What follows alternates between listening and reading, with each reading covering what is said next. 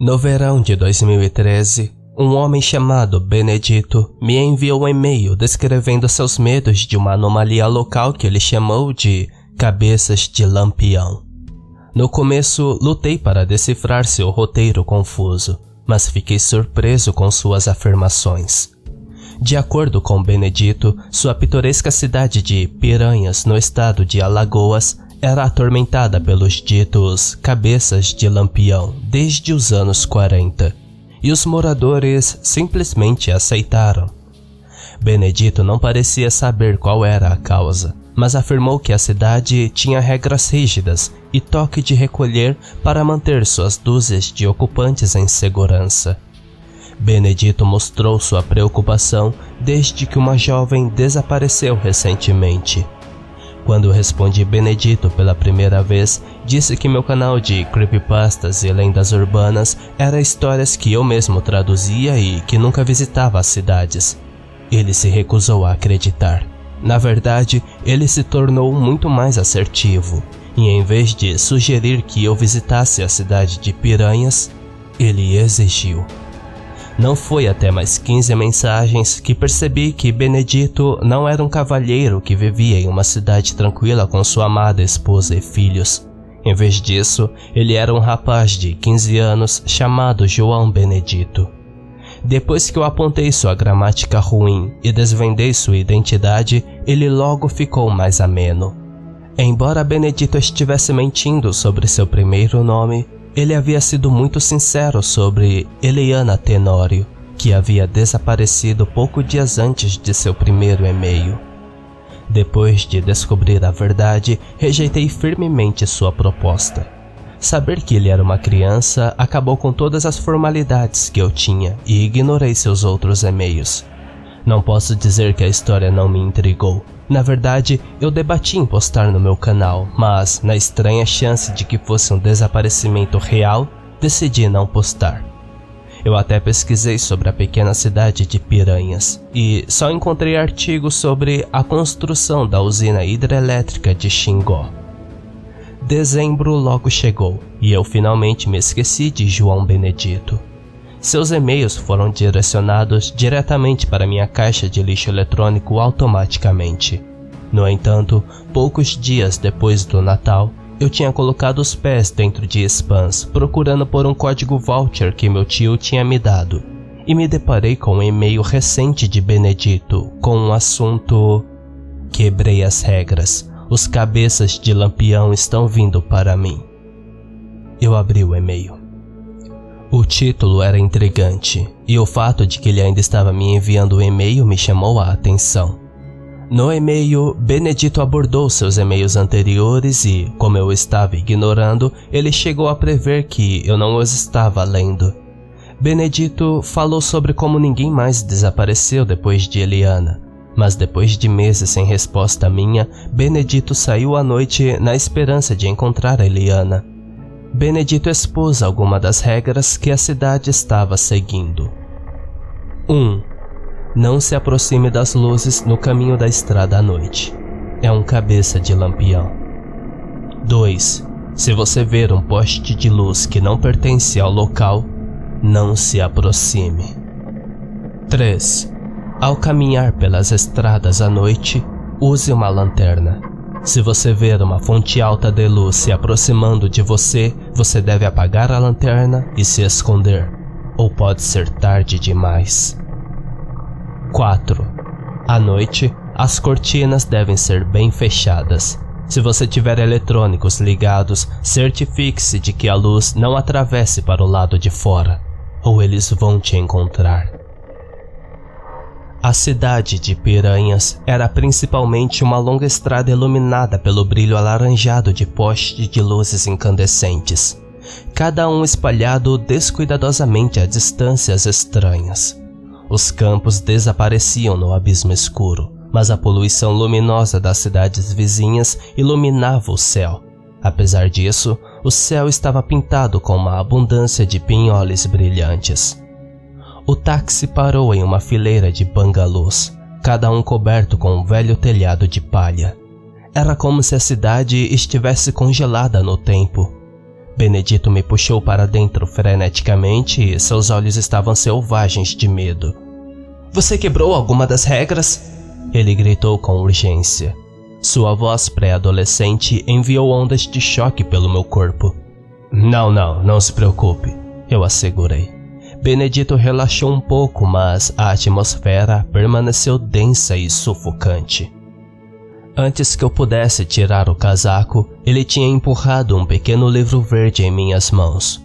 O couro tingido descascado e alguma das páginas ameaçavam se soltar. Benedito olhou para mim com tons impacientes e, sem palavras, acenou para mim como se me permitisse abri-lo. Dentro havia o nome Expedita Ferreira, em uma tinta cursiva. É da sua mãe? Eu perguntei. Benedito balançou a cabeça e silenciosamente virou para uma página com um canto dobrado. No canto superior direito estava a data 2 de agosto de 1994 e embaixo dele lia-se: Mamãe e eu fechamos as cortinas esta manhã e lemos um livro com a luz elétrica. Não precisamos mais do fogo dos cabeças de lampião para ler durante a escuridão. Meu pai não estava tão animado e partiu para seu novo emprego na usina de energia em um acesso de raiva. Esta noite não oferecemos nosso combustível aos lampiões e mamãe ligou o aquecedor como um presente especial. Será que os lampiões vão passar fome? Mordi o lábio com ansiedade. Meus dentes rasparam a pele morta. Benedito me observou com olhos enormes, como se eu não tivesse chegado à parte mais crucial. Virei a próxima página. 3 de agosto de 1994. O pai não voltou ontem à noite. Eu me pergunto se ele se perdeu no caminho. Mamãe disse que ele voltará em breve. Quando escureceu, vi o brilho fraco de um dos cabeças de lampião. Ele não estava longe. Em vez disso, suas chamas ficaram opacas. Eu dei um pouco de combustível para ele e ele pareceu agradecido. 4 de agosto de 1994 O cabeça de lampião da noite passada voltou com outros. O Sr. Evans, o nosso vizinho do lado, jogou água sobre eles e gritou para eles irem embora. Parece que ninguém mais se importa com eles agora que não precisamos mais deles. O diário de Expedita Ferreira continha muitas informações, uma massa de detalhes que você esperaria estar no diário de uma adolescente, e apenas informações breves sobre os cabeças de Lampião, até 10 de agosto. O pai de Expedita estava desaparecido há mais de uma semana naquele momento.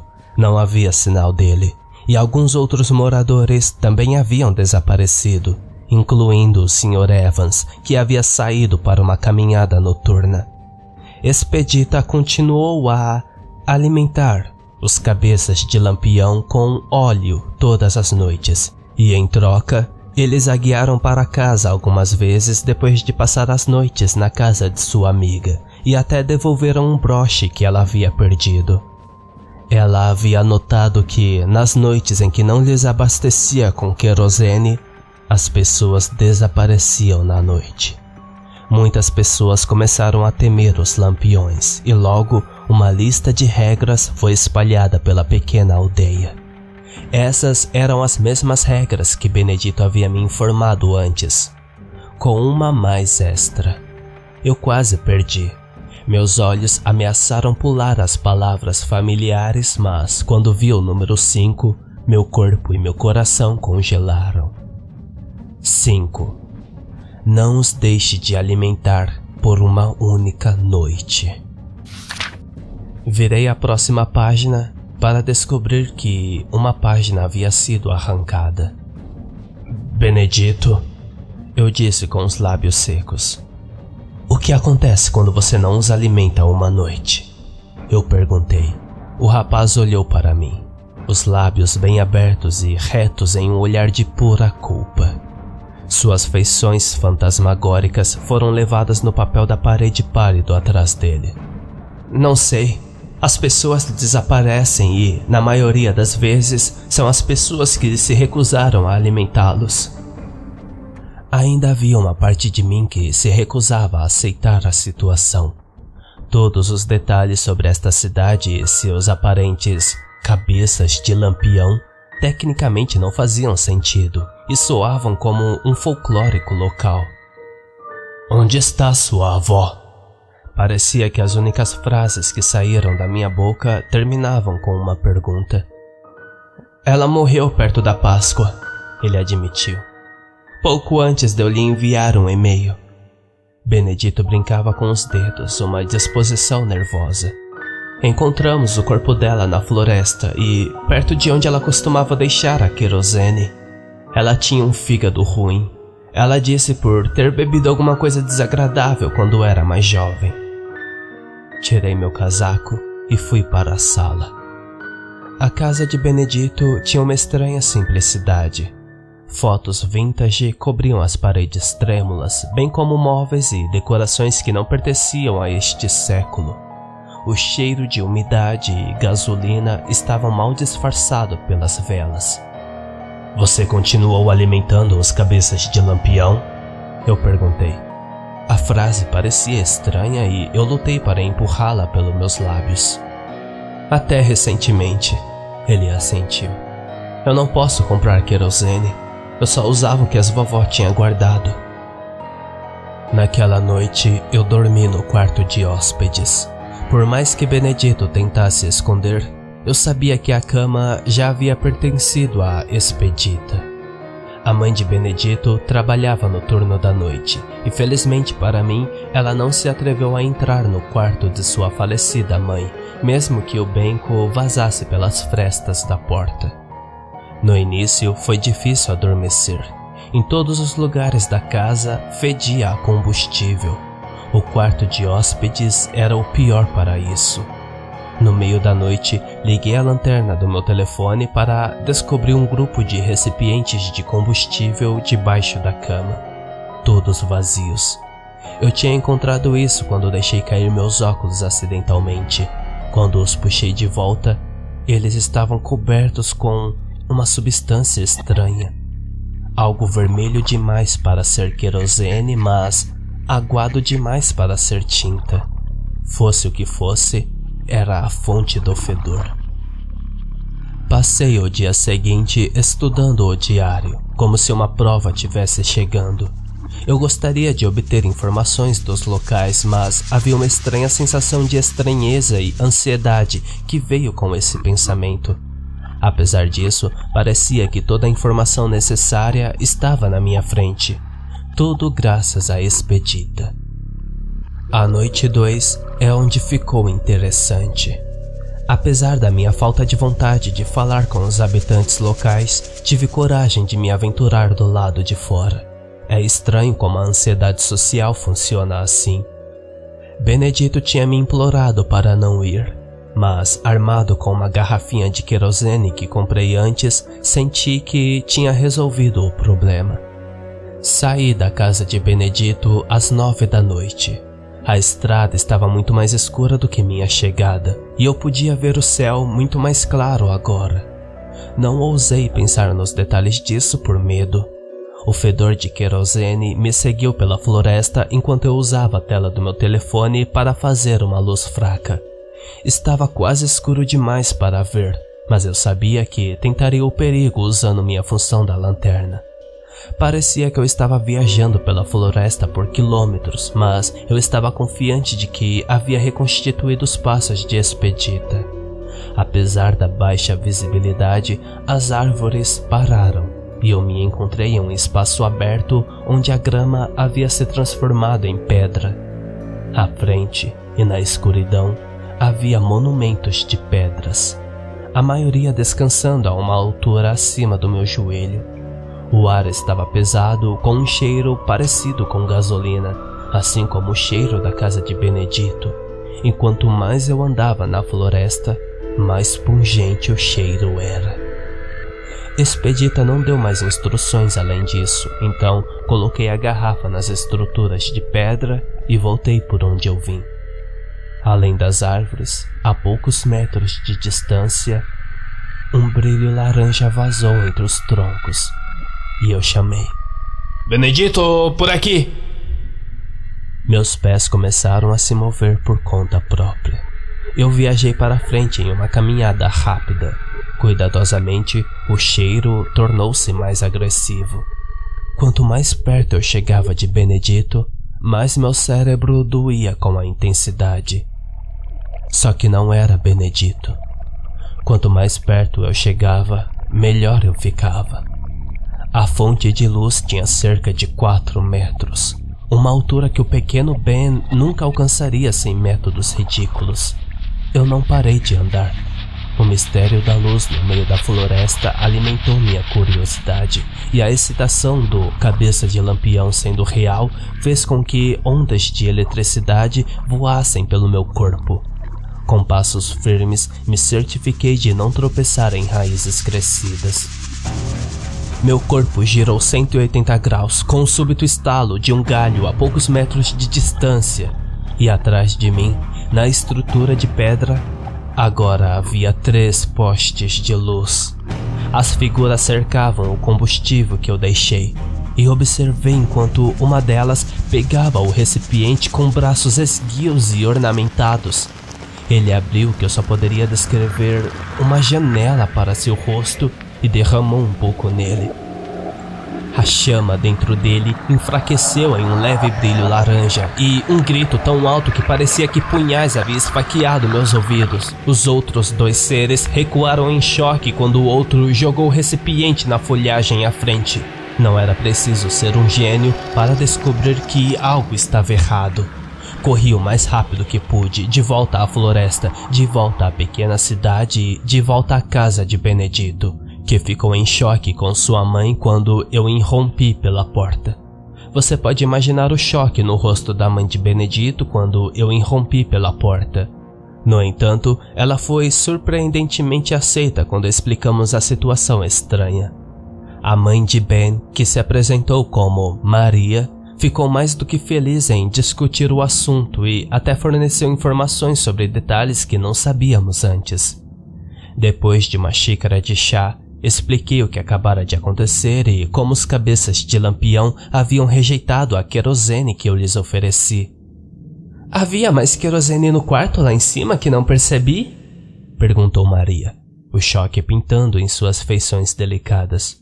Não, eu mesmo comprei, eu informei e Maria soltou um suspiro. Ela mordeu o lábio inferior enquanto decidia se iria compartilhar algo conosco. Não é apenas querosene, ela pronunciou. Seus lábios congelaram no lugar, e isso tornou sua fala difícil de entender. Esperei em silêncio que ela continuasse. Minha mãe. Minha mãe misturava com sangue o quê? Eu gaguejei. Uma risada borbulhou na minha garganta enquanto a bizarrice fazia cócegas em meus lados. O rosto de Maria permaneceu reto, uma cara de poker face perfeita se não fosse pela pintada de preocupação em seus olhos. Eu endireitei minhas costas e limpei minha garganta. Desculpe, continue. Ela ensinou a mistura. Um litro de sangue para cinco de querosene. Eu assisti enquanto Maria cruzava os braços. Ela não aguentou na velhice. Tentei ajudá-la, mas, por algum motivo, eles rejeitaram meu sangue. O ar estava estranhamente pesado, mas vazio. Não pude deixar de adivinhar que talvez tenha sido assim que Expedita passou. Ao contrário de Maria, eu não tinha uma grande poker face e assim que meus olhos pousaram em Ben, ela ficou tensa. Ela explicou que ele não faria isso por medo de agulhas, e o pouco veneno em suas palavras deu a entender que ela não conseguia esconder sua frustração. O resto da noite foi igualmente estressante. Havia um constante vai e vem entre mãe e filho enquanto Maria empurrava e pressionava bem a enfrentar seus medos em troca de salvar a vida da cidade. Ambas as partes olharam para mim com os olhos suplicantes, como se estivesse me implorando para ficar do lado de um deles, mas eu não consegui. Se Ben não tentasse isso, o que aconteceria? Pessoas continuariam desaparecendo? Expedita havia nos informado disso, mas tínhamos provas? Eu não poderia ficar do lado de qualquer um. Como eu poderia? Eu estava preso em um dilema moderno quem ficaria para trás se houvesse 10 vagas no bote salva-vidas, mas 11 pessoas no navio? Quem perece para que outros possam viver? Existe uma maneira de encaixar todos no bote salva-vidas? Benedito subiu as escadas bufando e Maria, com os olhos marejados, me encarou. Evitei contato visual. De repente, o padrão no tapete era a coisa mais excitante do mundo. Eu sou uma mãe ruim? Ela gaguejou. Ah, como? Eu sou uma mãe ruim se eu for contra a vontade dele? Ele ainda é uma criança, então. Maria fez uma pausa e engoliu nervosamente uma gota de saliva.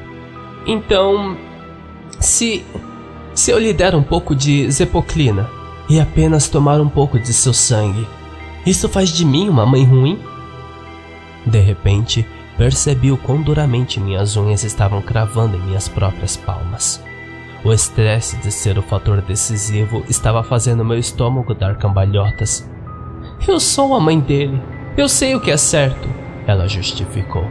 Ela não sabia que eu era basicamente uma criança também? Como ela poderia perguntar a um garoto de 21 anos o que é certo? Eu. Eu não sei, eu sussurrei.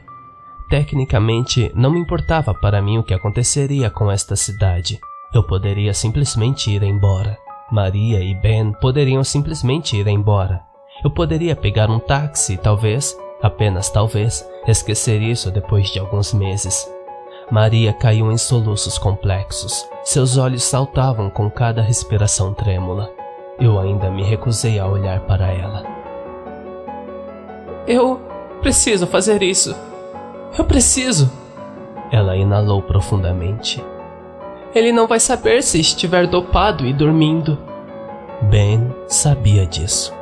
Ele saiu pela manhã, não deixou recados ou mensagens, mas sua cama bem arrumada e os itens essenciais que faltavam foram mais do que suficiente para dizer a Maria e a mim que ele não planejava voltar. Os dias se passaram.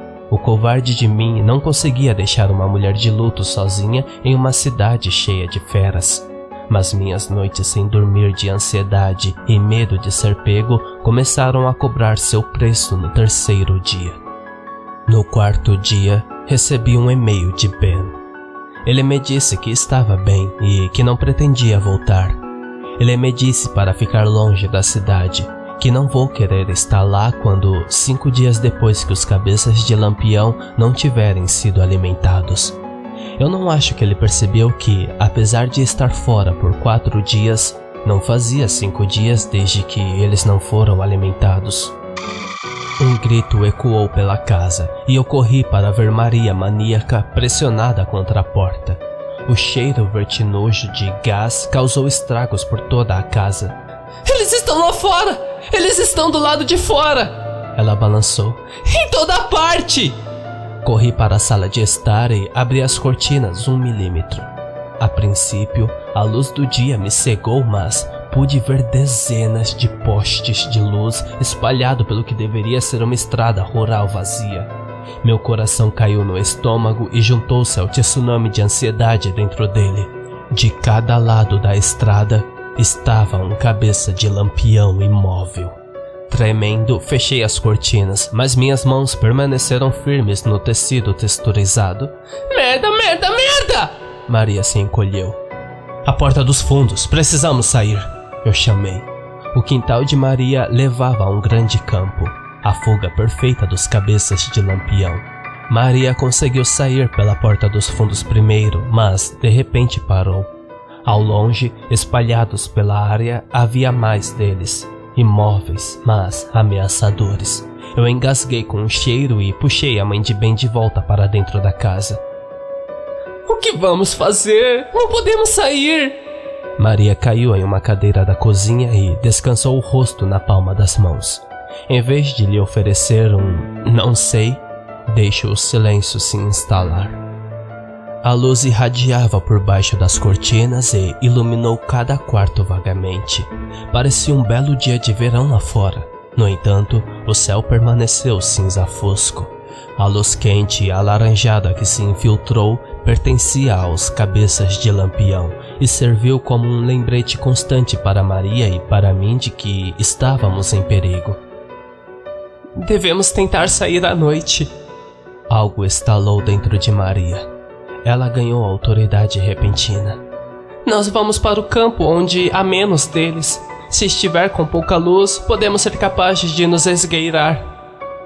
A cada hora, mais ou menos, os cabeças de lampião se aproximavam do campo. Por sorte, quando escureceu, eles ainda estavam a centenas de metros do jardim. Maria e eu ficamos na escuridão de seu jardim enquanto ela mapeava nossa rota de fuga. Uma vez sobre o portão, a grama do campo roçou minhas coxas e os quadris de Maria. Ok, agache-se e me siga. Nós nos rastejamos pela selva de grama. As lâminas fizeram cócegas no meu queixo e minhas panturrilhas queimaram com esforço. Maria nos levou para a floresta. Ela alegou que se eles estivessem nas ruas, a floresta seria o método mais fácil de fuga, desde que passássemos pelo singular cabeça de lampião que o guardava. Assim que chegamos a uma distância perigosa da fera, ficou claro que era onde o plano de Maria terminava. Nós assistimos ao cabeça de lampião, esperançosos de que ele simplesmente fosse embora. Mas isso era uma ilusão. Dentro da mata, um galho quebrou. A coisa virou para um som, mas não seguiu corretamente.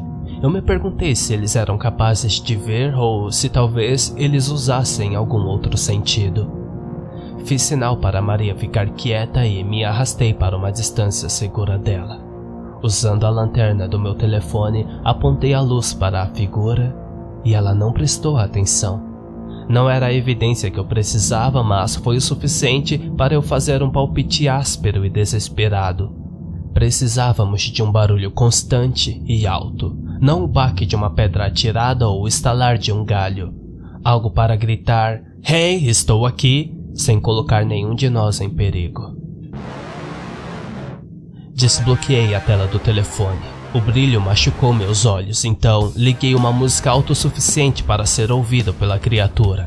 E a guitarra de Walk This Way de Aerosmith definitivamente chamou sua atenção.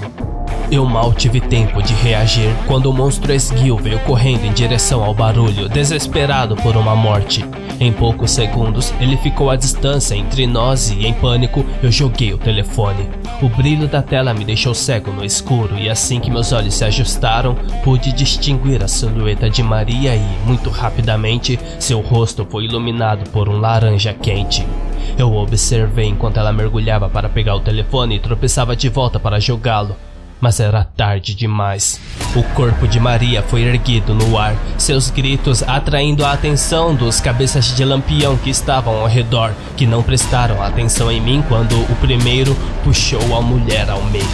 A propagação de vísceras iluminado pelas luzes, o líquido carmesim as vísceras brilhavam nos rostos agora cobertos dos cabeças de lampião ao redor.